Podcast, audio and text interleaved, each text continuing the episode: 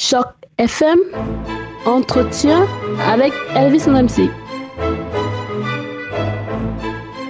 Il y a un peu plus d'un mois, un élément de la police de Toronto défrayait la chronique en raison de propos on ne peut plus problématiques et agressifs vis-à-vis d'un individu qu'il considérait alors comme possiblement porteur du VIH-Sida.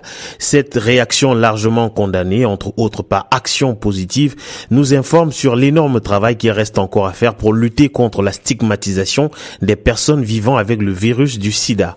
L'information est désormais d'une instantanéité telle qu'une nouvelle en chasse de manière quasi systématique une autre et il est de plus en plus difficile d'aborder des sujets d'importance en dehors des périodes calendaires qui consacrent généralement leur journée mondiale, comme c'est le cas du 1er décembre pour le VIH-Sida.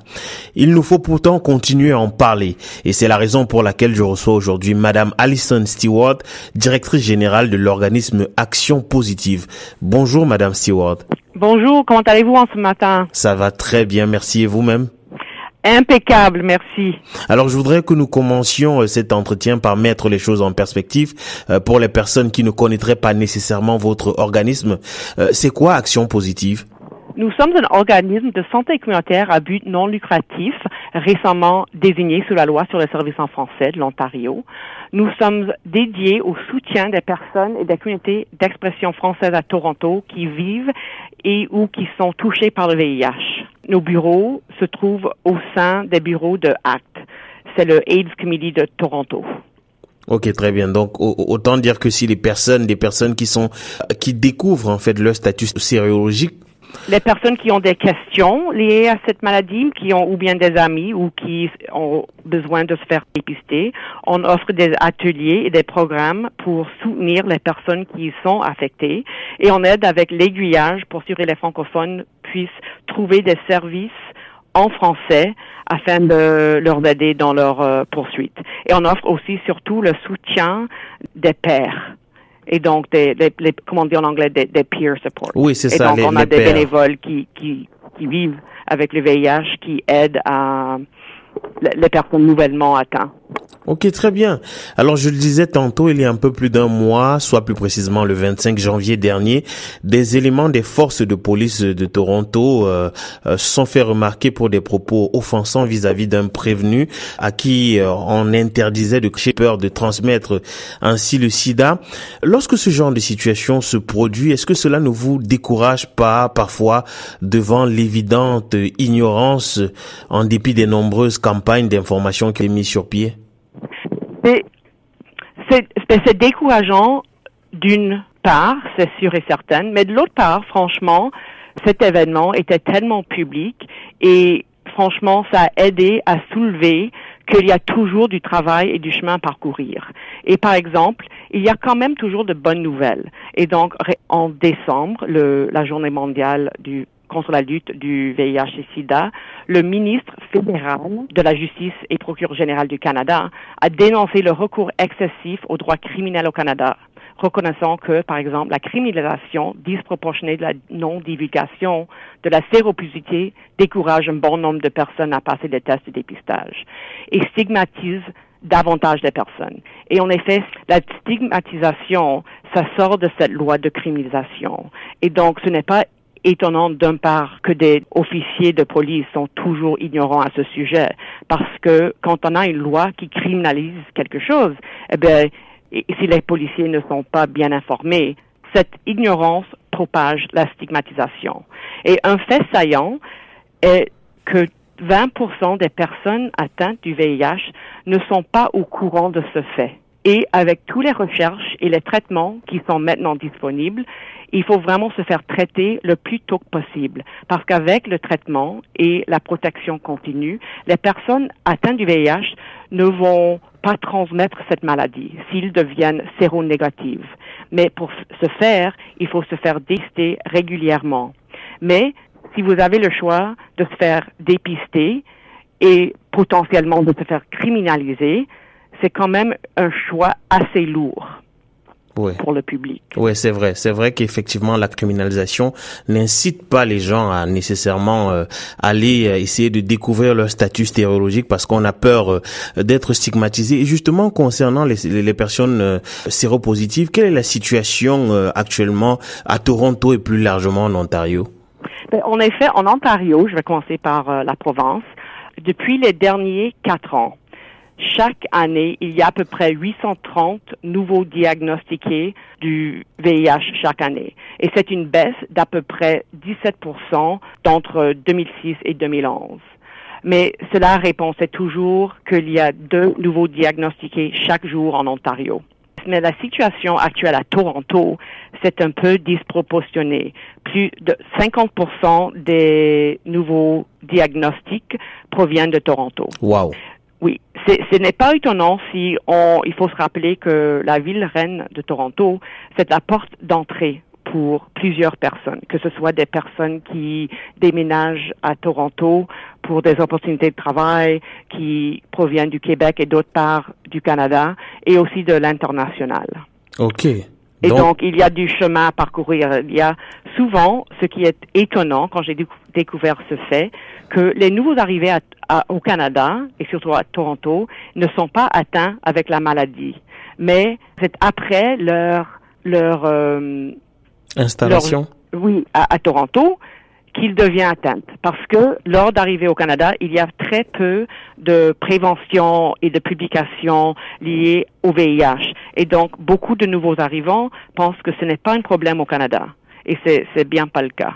Et oh. par exemple, de l'autre côté, en parlant de, des maladies, des, des ITS qui sont transmis par la même manière, il y a une augmentation de ces maladies aussi. Et donc, il faut vraiment faire un rappel tout simple au public, n'importe quel âge ou quelle communauté, qu'il faut vraiment se protéger tout simplement avec des préservatifs et l'usage des lubrifiants et de se faire tester régulièrement, surtout pour les ITS. Et puis si vous euh, avez des craintes que vous serez peut-être euh, atteint par le VIH, de se faire dépister immédiatement. Alors, euh, Madame Stewart, vous parlez des ITS, bon, qu'on appelle aussi les IST, infections sexuellement transmissibles. Qu'est-ce qui, de votre point de vue, justifie le fait que l'on criminalise autant le VIH alors qu'il, oui, et pas les autres Eh bien, franchement, voilà, c'est une, euh, une bonne observation. Franchement, je pense que ou bien tout devrait être criminalisé ou rien, parce que quand on, on choisit un un virus, par exemple, pour le stigmatiser, c'est vraiment de de rendre vulnérable une et viser une population. Et dans ce cas, c'est vraiment la population LGBTQ. Et donc, et puis les, autres infections touchent le public global. Et donc, il faut vraiment poser cette question au, au niveau de notre société. Pourquoi et quand est-ce qu'on va prendre fin de stigmatiser certaines populations et non d'autres? Tout le monde a le droit d'être traité par les droits fondamentaux et aussi le fait que c'est criminalisé, on, tente de rendre la culpabilité sur une personne uniquement. Tandis que quand il s'agit des relations sexuelles, c'est bien un engagement partagé. et donc, il faut toujours prendre 50% responsabilité de, de vos relations. Et donc, pour se protéger également du VIH et des ITS, il faut se protéger. Et donc, voilà, c'est partagé. C'est pas la responsabilité uniquement à une personne. Ok, très bien. Alors, une autre raison qui pourrait permettre de dédramatiser un tout petit peu les choses et de, stigmatiser un peu moins les gens, ce serait de, de nous parler un peu des avancées scientifiques, de, des motifs d'espoir, des motifs d'espérance. Et, et, donc, dites-nous, qu'en est-il euh, présentement des avancées scientifiques dans le, le traitement du VIH-Sida? Eh bien, il, les, les avancées pour les traitements dans le matière de VIH sont incroyables.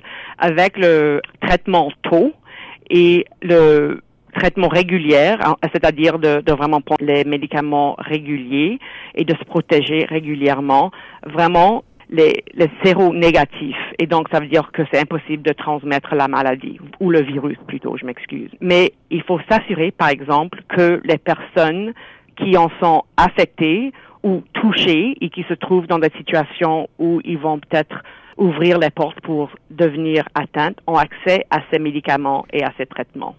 Par exemple, il y a toujours la difficulté à s'assurer que, par exemple, pas tous les docteurs sont au courant de les nouveaux médicaments et traitements. Et donc, il faut vraiment s'assurer que les personnes qui sont touchées par le VIH ont accès à les services au plus tôt que possible. Et le, support aussi. Parce qu'avec euh, la maladie, du VIH, il y a aussi des, des, des syndémiques. Et donc, cette population est un peu plus vulnérable s'ils proviennent de nouveaux arrivants, des, des, personnes de la communauté LGBT, des femmes qui sont euh, vulnérables, des utilisateurs de drogue, des personnes qui sont touchées par la santé mentale, manque d'accès à l'hébergement.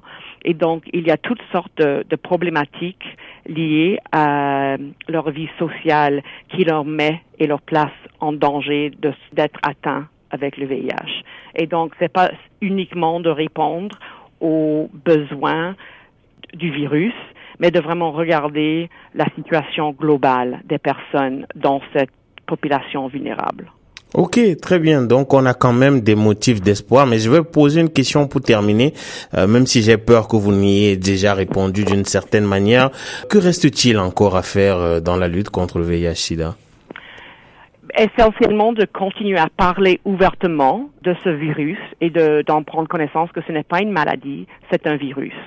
Et donc, si on, on, on parle de le rhume, imagine si le rhume était criminalisé. enfin, en ce moment, peut-être euh, vos collègues penseraient deux ou trois fois avant d'aller au travail malade. Ouais, c'est vrai. Et donc, de, de vraiment, pour moi, c'est aussi de parler un peu plus ouvertement du sexe c'est toujours étonnant de voir qu'en l'année 2017, que en, étant des êtres humains, nous sommes toujours gênés de parler de sexe. Et franchement, je pense que tout le monde serait d'accord de dire qu'en effet, c'est, le sexe qui rend l'utile à l'agréable pour euh, être humain. C'est vrai. Je peux ajouter un peu d'humour en ce matin, Et vous avez bien raison. Effectivement. Donc, merci infiniment, Madame Alison Stewart. Je rappelle que vous êtes directrice générale de l'organisme Action Positive, organisme reconnu d'utilité publique et qui effectue un travail formidable dans euh, la lutte contre le VIH/SIDA et surtout pour éviter, en fait, la criminalisation des personnes vivant avec le VIH. Merci infiniment, Alison, d'avoir accepté de répondre à nos questions.